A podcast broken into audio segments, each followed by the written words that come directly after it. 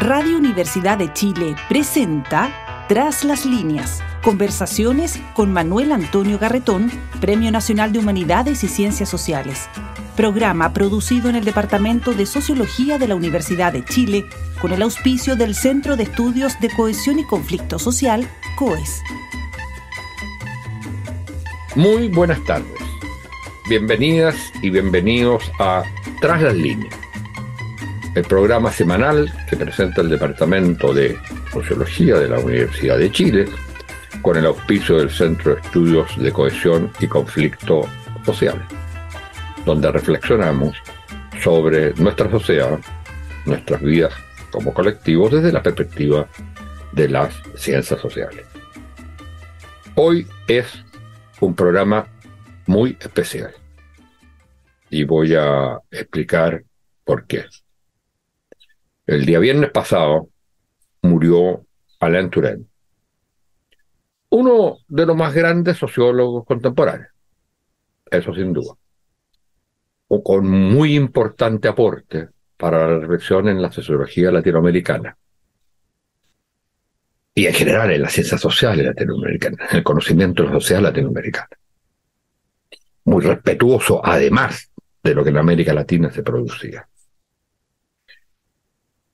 y con un aporte también importante en la formación de una camada de intelectuales y sociólogos que hoy día actúan en la vida pública a lo largo de muchos años, con una preocupación especial cuando se produce la, las dictaduras en América Latina, donde eh, participa activamente dirigiendo eh, actividades eh, para ayudar a los cientistas sociales de los distintos países que se hayan producido las dictaduras.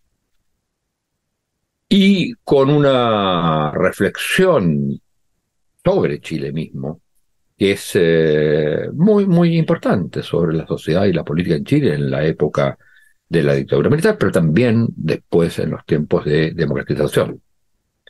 Eh, todos estos méritos han sido reconocidos por el gobierno de Chile con, con decoraciones y con la Universidad de Chile, que él ayudó a fundar el Departamento de Sociología eh, a través del doctorado honoris causa. También la sociología latinoamericana le rindió homenaje a través del, de la Latin American Study Association, que es una sociedad norteamericana, pero con gran participación latinoamericana, a través del premio Calman Silver. En, en ambos casos, doctorado honoris causa, premio Calman Silver, eh, me tocó hacer la presentación. Y en parte la organización eh, que le diera ese, ese premio. Eh, y eso porque, además de la importancia que tiene para las ciencias sociales en el mundo, en América Latina y en Chile, eh, yo tengo, tenía un lazo personal con él. Era mi maestro. Siempre he dicho que no reconozco a nadie más como maestro que a él. Había algo paternal, pero también de hermano mayor, de amigo, de colega, hicimos algunas cosas en que él me hizo participar juntos. Él fue el que eh, hizo que me invitaran como profesor en la Escuela de Altos Estudios Sociales de París y me hizo participar en una visita a Polonia cuando investigaba la, hacía una, una, investigación sociológica sobre movimientos sociales y Solidarność, el movimiento Solidaridad, clave como movimiento eh, social en la lucha contra el comunismo en, eh, Polonia. Eh, estuvo presente en todas las grandes eventos que ocurrían en el, eh, en el mundo, hasta el último momento, dando opinión. Y con una permanente, tuve con él una permanente eh, comunicación. Fue mi director de tesis, como lo es también el de quien es nuestro invitado hoy día para conversar sobre Alain Turén. Eh, y eh, entonces, su muerte, aunque parezca una frase eh, muy repetida, no solo es un vacío para la para la intelectualidad en el mundo, para el pensamiento social en América Latina, en Chile, no solo es un duelo para todos los que estuvieron, estuvimos formados por él en nuestra formación o en trabajos en conjunto. Es para mí una de los dolores más grandes que he tenido en mi vida. Y perdonen por esta eh, reflexión eh, personal, eh, pero no podía dejar de hacerlo. Y por último, en el plano personal, al hacerle un homenaje a Alain Turén y al recordar mis vínculos con él, no puedo dejar de mencionar que Alain Turén vino a Chile, se casó con Adriana Arenas, tuvo dos hijos, uno un médico, Philippe, una hija que se llama eh, Marisol Turén, que ha sido ministra de Desarrollo Social en Francia y que recientemente visitó Chile. Es decir, su vinculación con nuestro país eh, fue mucho más que intelectual. Y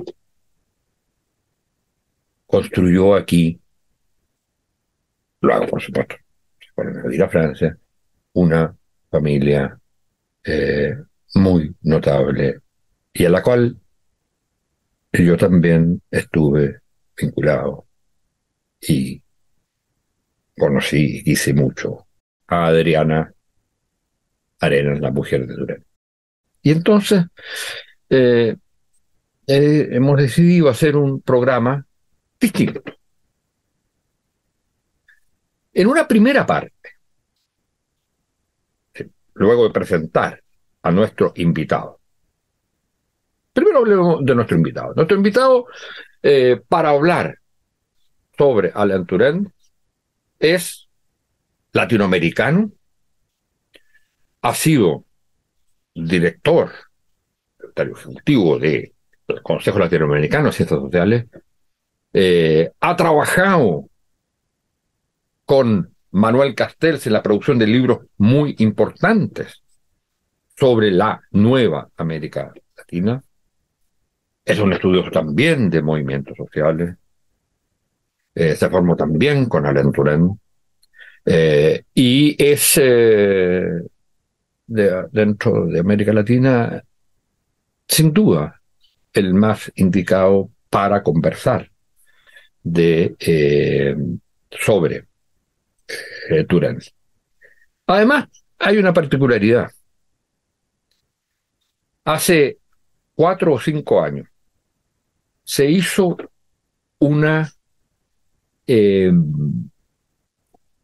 una sesión especial de toda una tarde en París sobre el último libro, de la presentación del último libro de Alain Turán. Y tengo entendido que esa fue la última presentación que se hizo de un libro de él en términos eh, con presencia de personalidades, eh, digamos, intelectuales de distintas partes, etc. Y de América Latina, las dos personas que comentaron el libro fueron nuestro invitado hoy, Fernando Calderón, y yo.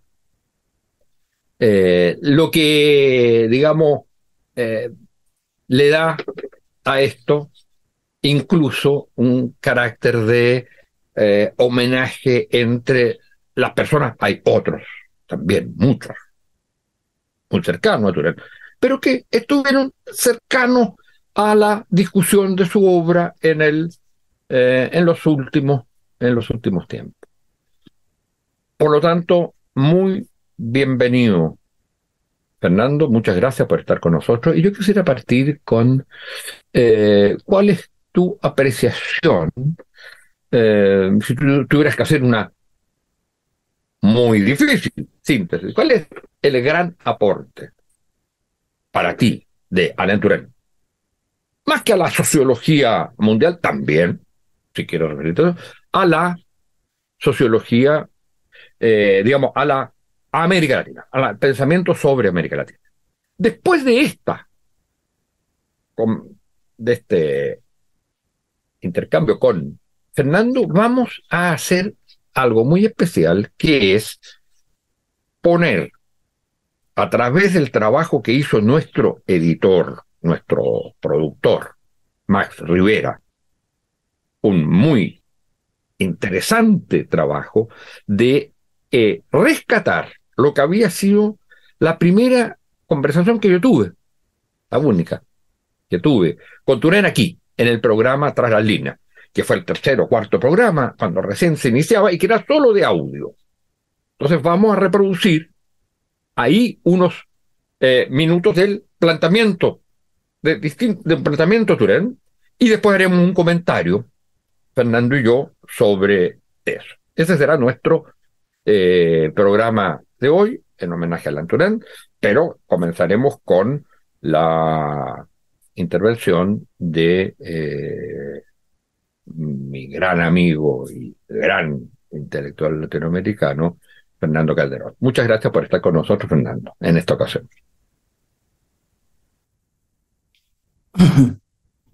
Las gracias a ti, Manuel Antonio, y estoy conmovido como tú eh, con la partida relativa de Alan Turing. Digo relativa porque se va a quedar con nosotros y con mucha gente durante muchas décadas todavía, porque su pensamiento eh, y sus ideas son vigentes.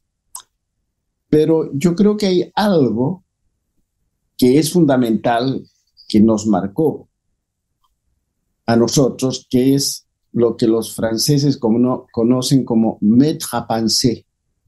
Nos enseñó, era un maestro que nos enseñó a pensar, más allá de sus teorías, que uno puede estar de acuerdo, en desacuerdo, en un momento, en otro momento, el eje de que la, la, la, la, maravilla también estudiada además por, por, Max Steiner es esto del iluminismo francés en su nivel más avanzado el maestro a pensar. Eso era Turén. Es alguien que te enseñaba a pensar y en términos sociológicos, con una manera intrínsecamente, intrínsecamente este, eh, crítica. Era una sociología crítica de sí misma. Y esa sociología crítica de sí misma que, que nos enseñó Turén integraba la historia de larga data y de su maestro ¿cierto? Con la historia en el corto plazo, con los datos empíricos, con la teoría, con el análisis de la estructura y con el eje del cambio en América Latina sobre la reproducción de la sociedad que está entre mantenerse y cambiar y el papel que juega la tensión entre estructura y actor. Los actores son los constructores de la historicidad de la relación de transformaciones en conflicto de las sociedades. Pero esa forma de pensar, que además puede transformarse en la medida que la realidad se transforma, fue eh, para mí eh, eh, lo, lo, que dio Masturén. Después, la historia está llena de coincidencias y de discusiones con él, porque además un estudiante de un maestro a pensar tiene que cuestionar al maestro. Y ese es clave en la enseñanza que dejó el mismo Turén, afirmando y cuestionando. Y siempre, y esto es muy importante decirlo, con un fino sentido del humor muy a menudo negro. Eso es todo. Mira, eh, eh, a mí me, me llama la atención en algunos de los puntos que tú has señalado porque son, eh, son claves. Lo del Metro Monse, lo del maestro a pensar, y esto que hay muchos y muchas turenianos, pero no en el sentido de una escuela no en el sentido de un sistema de eh, acólitos o de personas, digamos, que le rinden tributo al maestro. Una cosa que llama la atención es que fue un maestro y muchos de los cuales fue maestro no se reconocen como discípulos porque él no buscaba eso. No creó un sistema en el cual era él maestro. Eh, y en ese sentido, eh, el ser discípulo de él es porque se estudió con él. Y porque se integró una especie como de célula adenística en el pensamiento, aun cuando, como bien dices tú, posteriormente se criticara mucho, se debatiera mucho en torno a sus propias eh, teorías. Y lo que a mí me mm, siempre me, llamó la atención era ese eh,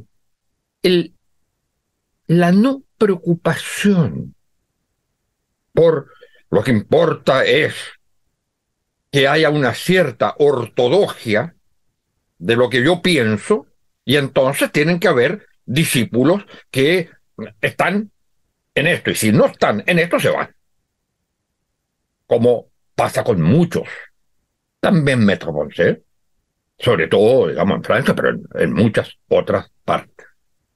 Eh, Turén deja una huella en cada eh, persona que trabajó con él, eh, que no es identificarse con lo que él vaya a decir cada vez, sino identificarse, como tú lo decías muy bien, con una manera de pensar.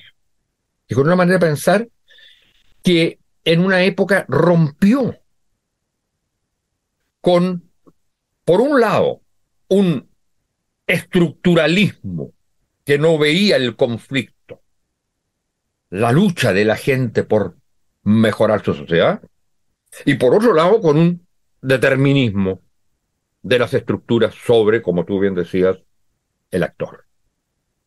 Y entonces, eh, lo que su teoría central, que después la va a desarrollar de manera muy, digamos, diversa, a través de los movimientos sociales, a través de, otras cosas, pero la idea es que no poner el énfasis en la reproducción de la sociedad, sino en cómo la sociedad se produce y cómo los seres humanos van construyendo esa sociedad.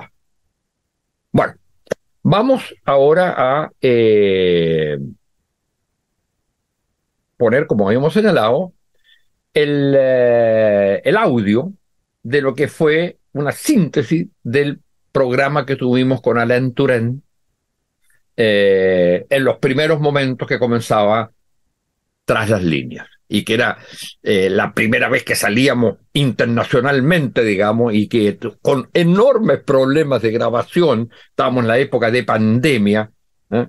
y se nos echaba a perder el computador, se nos echaba a perder el... Eh, tuvimos que usar celular para eso. Teníamos además, estamos recién aprendiendo tecnológicamente cómo hacer el, el programa. Así que los dejamos con Alain Turén y volvemos después con Fernando Calderón para comentar precisamente a partir de eso lo que nos provoque ese pensamiento al cual rendimos homenaje, no solo al pensamiento, sino también a la persona, a la gran persona que fue Alain Turén y al gran aporte que nos hizo a todos, a América Latina y a Chile.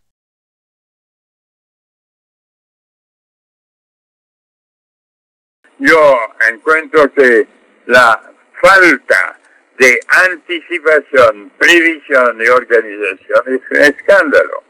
¿Y usted por qué cree que a qué se debería esa falta de anticipación eh, o de predicción? Quiere decir que hay que pensar en la reconstrucción o la construcción de un tipo de organización social que sí tenga esa capacidad de previsión.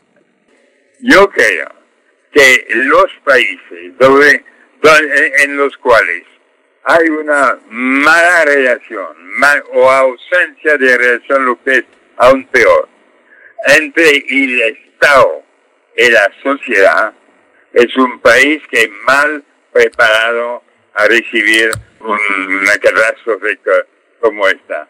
Eh, cuando yo, yo veo países que son conocidos por la buena relación tipo Corea, tipo eh, Alemania, etcétera, yo veo que eh, o Taiwán, porque son todos identificados con, con el Estado y con la sociedad, es la, cosa, la misma cosa. Eh,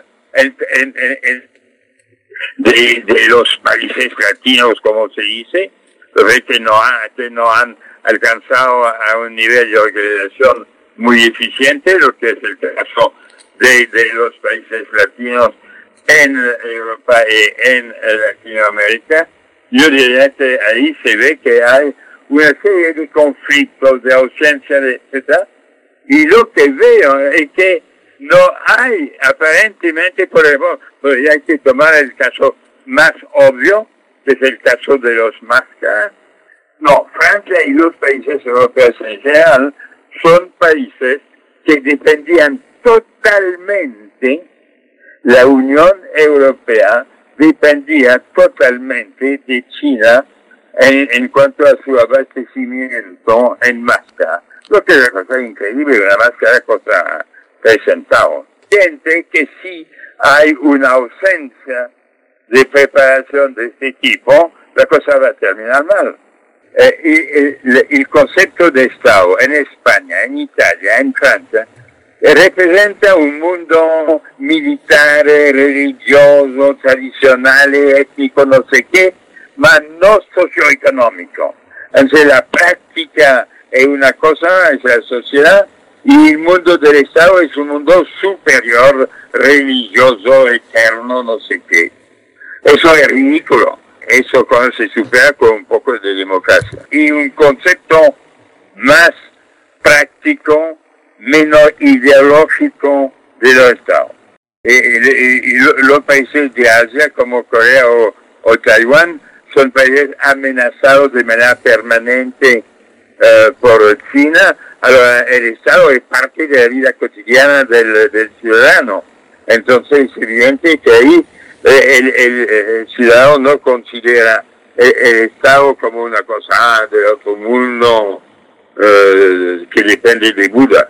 No, es la vida diaria cotidiana y hay una visión concreta instrumental del Estado. Hay que, hay que transformar rápidamente la conciencia estatal de estos países. No hay tipo de capitalismo muy especial. Estamos en un mundo de globalización, de mundialización. Es decir, el capitalismo es mundial, no es nacional en el periodo en el cual vivimos. Lo que necesitamos son centros de formación de la gente vieja y de la gente pobre al mundo numérico. Eso es fundamental. Acción sobre la sociedad no hay. Y, disminuir el presupuesto de los hospitales eh, durante años es una cosa increíblemente estúpida, ¿no?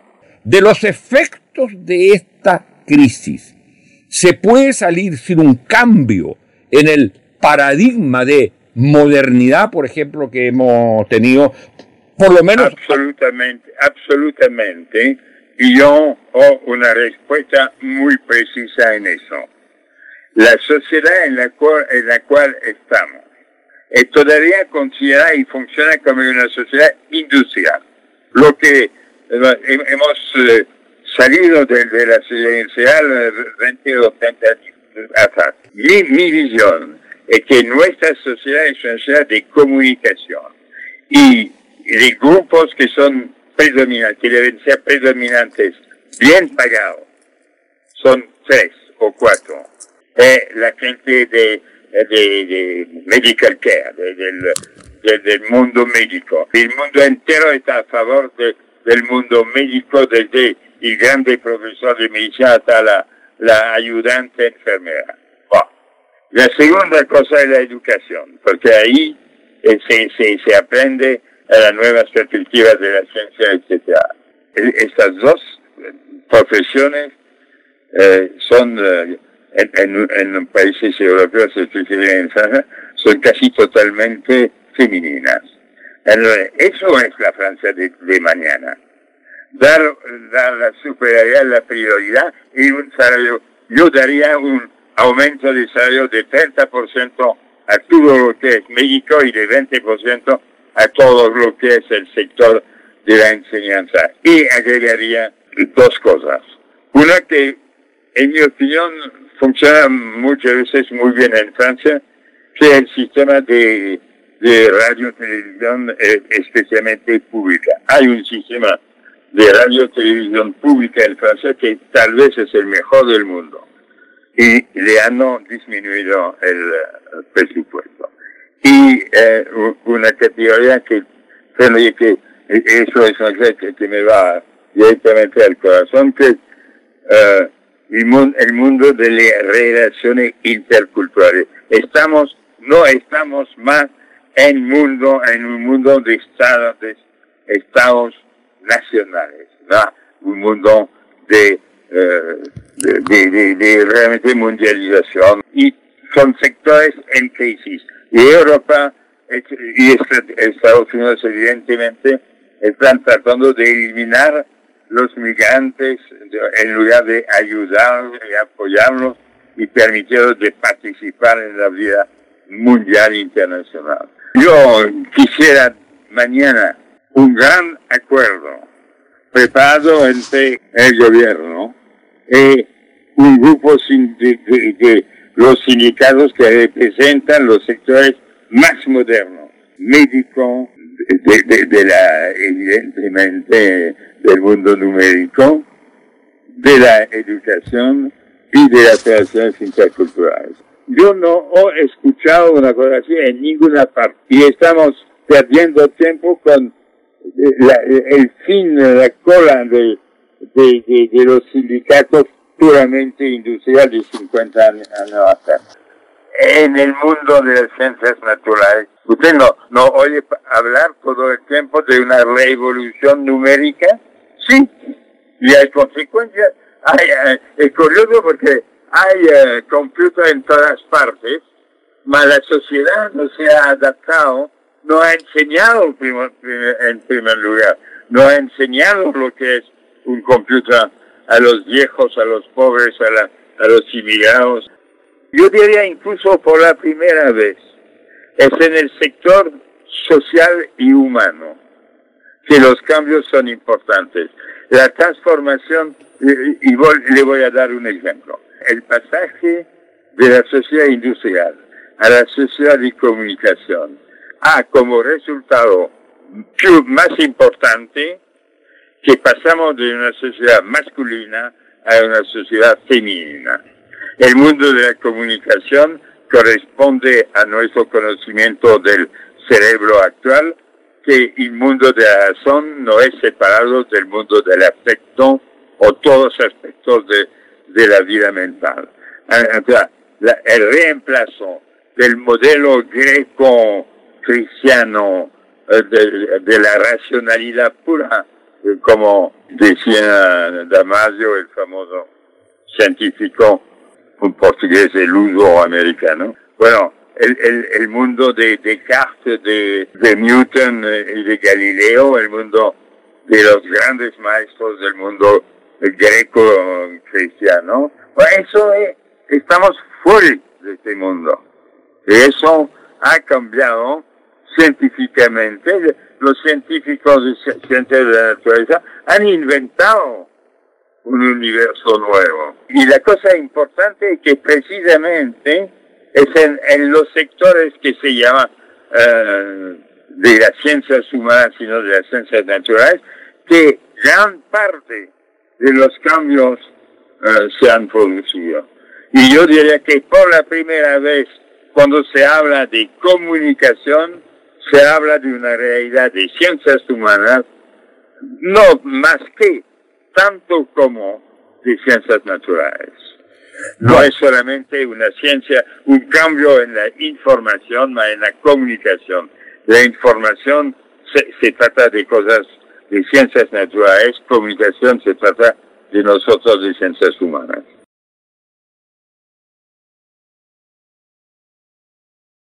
Bueno, muchas gracias a nuestro productor de haber hecho esta edición de este programa eh, en los inicios detrás las líneas que tuvimos en directo comunicado con eh, eh, Alain Touraine que estaba en Francia y como ustedes se habrán dado cuenta hay que situar este pensamiento en el momento de la, de la pandemia. Pero hay elementos en lo planteado que apuntan a algo más que una coyuntura, a tomar en serio una coyuntura como la pandemia, eh, pero a pensar cómo afecta, eh, cómo está, eso está inserto en un nuevo tipo de sociedad emergente que él llama sociedad de la comunicación. Y en ese sentido yo creo muy interesante eh, que Fernando Calderón, nuestro invitado, que ha trabajado en estos temas, bueno, ¿cuál es su reacción? Sobre todo, me decían las conversaciones previas a la grabación, que era importante eh, profundizar algo más en el, eh, uno de los últimos libros de Turán, porque nunca había un último libro. Siempre había otro que se estaba escribiendo. Eran dos, tres libros por año, salvo en la época de la pandemia. Eh, bueno, entonces, eh, sobre el libro que es La Sociedad de Comunicación y sus actores. Y ese es un punto central, porque la preocupación fundamental de Turén. Su primer libro es Sociología de la Acción, su primer libro teórico, digamos. Sociología de la Acción. Y su preocupación básica es esa, cómo se constituyen los actores sociales y los sujetos, palabra que él concepto que lo usaba mucho, los sujetos que hacen su propia historia en el marco de una sociedad. Eh, entonces, y que hoy es menos en el espacio de lo que era la clásica sociedad industrial que él comenzó estudiando a través del estudio de los movimientos de la clase obrera y mucho más en los campos de la intersubjetividad y de la comunicación. bueno, realmente he tenido el privilegio de conversar durante 50 años con Alain Touraine en distintas partes del mundo y con distintos libros y siempre ha sido una relación en constante interacción, crítica, discusión y con, todas nuestras generaciones, ¿no? Y, maestros. Y, él muchas veces me repitió y me sirvió mucho la idea de su maestro, de él, de su maestro a pensar que era Brodel mi Brodel decía que las ideas son cárceles de larga duración. Y lo que Turén hace es acabar con la cárcel de larga duración que fue la concepción sobre la sociedad industrial y pasa a la sociedad de la comunicación. Y ahí tiene una transición eh, eh, eh, desde que escribe el año 68 la emergencia de la sociedad informacional eh, y, elabora de que se gesta una nueva sociedad en base a subjetividades y culturas. Ese es el Turén que cambia al otro Turén e inaugura otro Turén. Y que la lectura teórica que le daba luz al propio Turén era la modernidad. Pero al final del periodo de Turén, digamos, al final del, de, la segunda década de este siglo, se inicia una crisis multidimensional global que cuestiona las posibilidades de una modernidad.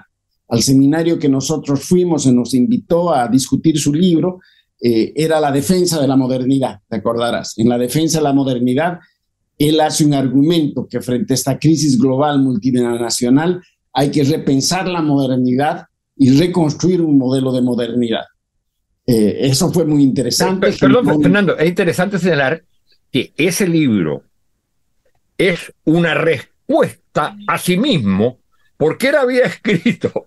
Eso te digo. unos años antes, la crisis de la modernidad. Así es. Y ahora es la defensa de la modernidad. Eso es. Y, y ahí llega un tercer momento eh, eh, eh, que se da cuenta de que estamos viviendo una crisis en la subjetividad. Y ahí en, la entrevista sale con la, y en otras también, con la emergencia de la nueva tecnología asociado con esta crisis de la subjetividad que nosotros con Manuel Castel le llamamos la camanchaca, esta crisis en el plano de la emoción controlada por la razón a través de la inteligencia artificial. Eh, y ahí Turing se da cuenta. Y ahí Oye, perdón, antes, que siga, que me parece muy importante que lo siga, pero yo creo, quiero aprovechar tu mención a Manuel Castells. Porque Manuel Castells, que también ha participado en este programa y que estuvo en Chile, que fue ministro de universidad, el gran eh, sociólogo, eh, heredero Turán, diría yo, ¿eh? ¿eh? y que siempre se ha reconocido como discípulo de Turán, y que ha hecho trabajos fundamentales en el estudio de la sociedad contemporánea, como su famoso La Era de la Información, y que, digamos, investigador incansable, y que tiene ese libro fundamental contigo sobre América Latina, se llama La Nueva América Latina, y que diría es, eh, es uno, era, es uno de los personajes que era más cercano a eh, Turén. Y recuerdo que en esa reunión para hablar del libro, el, orador principal era Manuel Castells, y después tuvo un panel eh, con Turén, después que hicimos toda la presentación, ¿ah? después del descanso, vino y vino una discusión llena de energía. Me ¿ah? viene muy fraternal al mismo tiempo. ¿Ah? Me viene bien lo que dices porque ahí es donde quiero llegar porque Turén buscaba la salida en la modernidad y en la reconstitución de un proyecto modernidad en el iluminismo europeo. Y yo personalmente creo que eso ya no es posible, dadas las propias transformaciones, entre otros analizadas por Manuel Castells y por el propio Turén, de la sociedad a nivel global. O sea, estamos en una geopolítica mundial total. Ya no puede haber un proyecto de modernidad, sino lo que puede haber son varios proyectos de modernidad. Y ahí volvemos a América Latina. Eh, eh, y ahí hay un punto para mí central de, integración con, con Turén, con Faleto de Chile y con, y con, y con Castells en, el pensamiento y, y con nuestra generación que investigaba esto. Que el único chance que tiene América Latina de jugar más en serio a nivel global es de que tenga una instancia latinoamericanista. Chile puede hacer la cosita mejor, este Uruguay no le va mal, este Brasil es una economía poderosa, México no sé cuánto, Bolivia tiene las reservas de litio más grandes del mundo, no basta. No da. Tenemos que construir nuestro propio proyecto de modernidad basado en nuestra historia. Y ese es el gran desafío para grandes. Y en ese proyecto de modernidad, perdón, ahora termino, y en ese proyecto de modernidad latinoamericana, que es el que hay que hacer eh, en un lado de la, de, la, de, la, de, la vereda y reconstruir y de repensar, ahí retomo algunos aspectos de confluencia no solamente con el pensamiento europeo, sino también con el pensamiento de la India, con algún pensamiento del Asia y con el propio pensamiento de Turín. Eh, Mira. Y, y, que tiene que ver con la autonomía de los actores y la dignidad de los derechos humanos, que es transversal a las culturas, no es solamente occidental y europeo. Y ese cambio y esa situación es clave. Para Bolivia es más importante Malasia y Kerala que Cuba o, Nicaragua y Venezuela. Entonces, si tú no tienes un pensamiento global, no vas a entender Chile. Si tú no tienes un pensamiento global, no vas a entender por qué Chile más del 70% de su comercio es con China y por qué la vacuna que funcionó en Chile mejor que en ningún otro lugar fue llevada por China y aprobada por la Universidad Católica y sus élites. Es otro Chile. Y los chilenos no se dan cuenta, perdona. Es otra realidad, es global. Tú no entiendes China si no entiendes China. Eso es lo que quiero decir. Y lo creo que, que, que, que, Turén insistía. Y yo le doy la razón, por su vocación a lo largo de su vida ha sido esa integración entre América Latina y Europa. Yo digo, sí, pero no solamente Europa. En esa vocación de integración Chile ahorita lo más importante de él no solamente no han sido sus escritos, Claro que ha sido fundamental. Ha sido su solidaridad humana. Siempre estuvo con nosotros. Hemos recorrido todos los países con él dando vueltas. Hemos estado en Francia y se ha peleado con los franceses y se les ha dicho, si usted estaba Fouré, estaba Lefort, estaba Castoriadis, y se ha dicho, ustedes no entienden el mundo si no entienden América Latina. Ignorantes. ¿Ah? Mira, ese es un punto, yo creo, central me recuerdo que ya muchos años, su pensamiento, él tenía una frase, decía, eh, si usted estudia eh, Francia, si usted es francés y estudia Francia o Estados Unidos, es sociólogo. Si usted estudia América Latina es latinoamericanista. No se considera entonces que pueda aportar a la teoría sociológica propiamente tal, a la teoría de la sociedad. Y lo que él dice, lo que tenemos que hacer, y por eso hace ese esfuerzo, no es un estudioso de, los, de cada uno de los países, es un estudioso de América Latina como sociedad. Eso es. Y eso es un elemento fundamental. Y de repente uno de sus eh, desesperaciones. Yo recuerdo porque me tocó participar en un seminario con él a comienzo del 2000, por ahí él decía, bueno, América Latina está desapareciendo. Porque precisamente fue la época, porque a él participó y fue parte de la construcción de la época de la construcción intelectual sobre América Latina. Una de las tantas épocas que han habido, pero de la que nos tocó vivir a nosotros. Y esa época estaba muriendo. Con los estudios solamente sobre países, ¿ah? con países que decían que ya habían abandonado América Latina, como en el caso chileno. Y él nunca renunció a esa idea de, eh, aunque claro, le no podía usar el mismo concepto por, por su otra definición teórica, pero él entendía América Latina como un modelo modernidad aunque no usara esa palabra, pero la entendía como un modelo de, modernidad distinto a otro. Y en ese sentido, la, eh, la importancia que le da a precisamente a tomar a América como un objeto de estudio teórico. Es un tipo de sociedad distinta a la otra.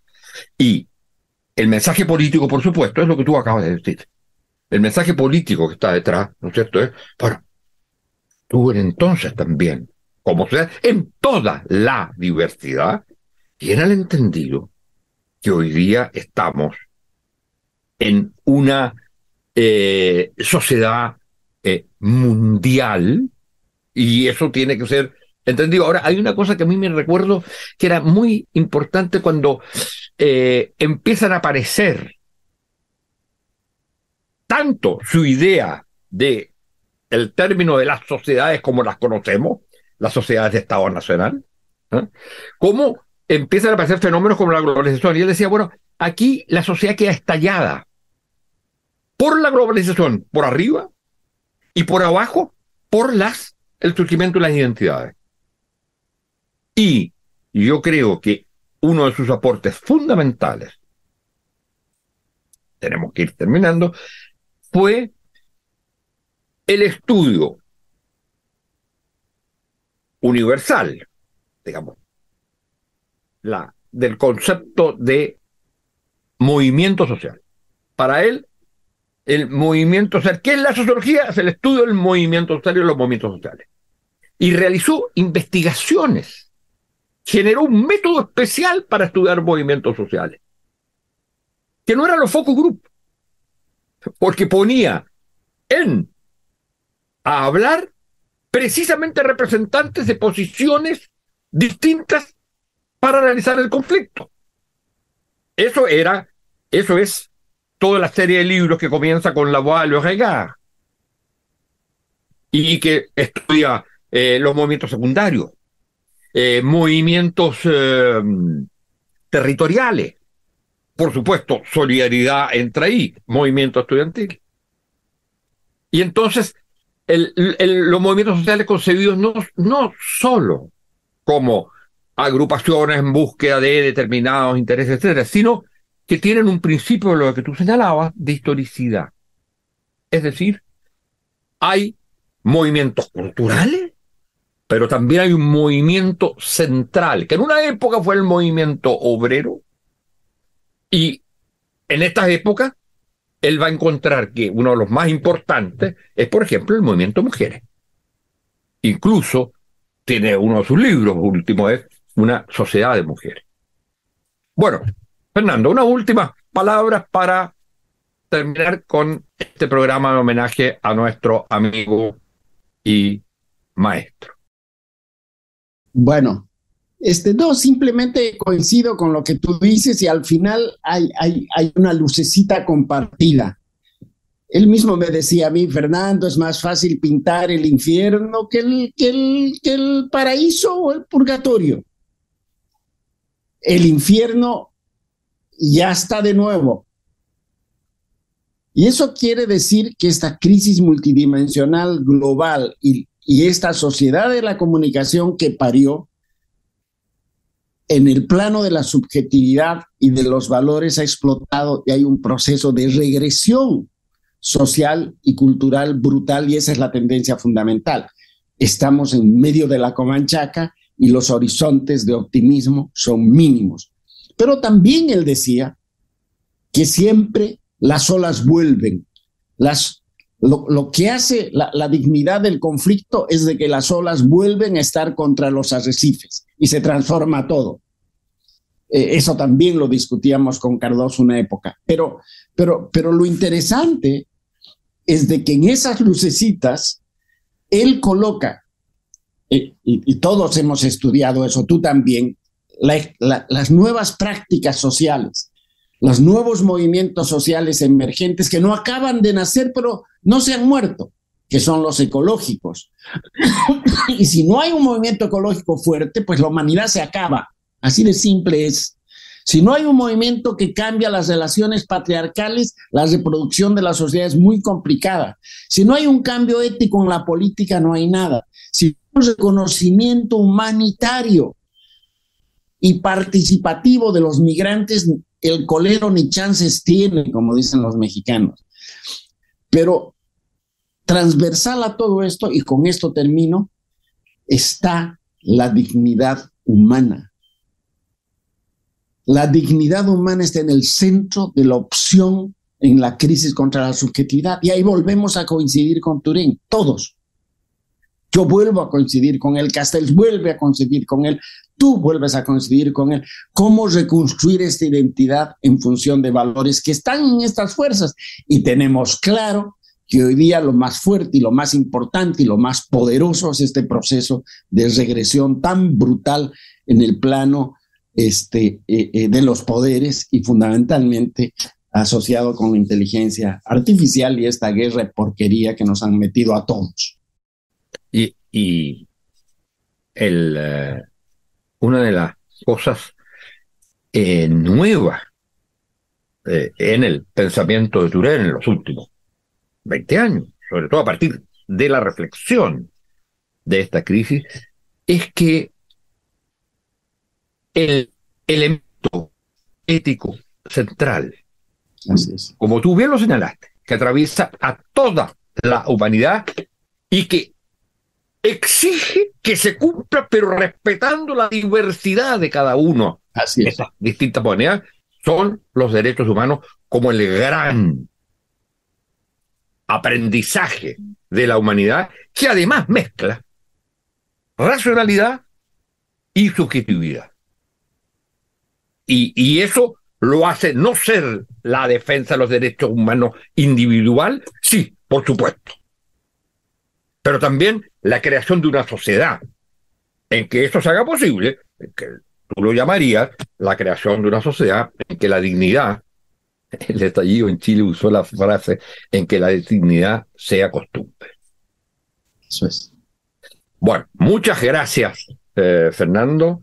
Eh, ha sido una conversación en torno a alguien que hemos querido mucho, respetado y admirado mucho, y que nos ha dejado, pero con una obra de tal inmensidad y de tal profundidad, de tal capacidad de juntar lo que pasa en la sociedad con lo que le pasa a los individuos o individuos, a la gente, que eso va a perdurar. Un saludo. Chao, hermano. Un gracias. homenaje a Alain. Lo mejor. Gracias, ¿eh? Muchas Gracias. gracias, Fernando. Chao, chao. Radio Universidad de Chile presentó Tras las líneas, conversaciones con Manuel Antonio Garretón, Premio Nacional de Humanidades y Ciencias Sociales. Programa producido en el Departamento de Sociología de la Universidad de Chile con el auspicio del Centro de Estudios de Cohesión y Conflicto Social, COES.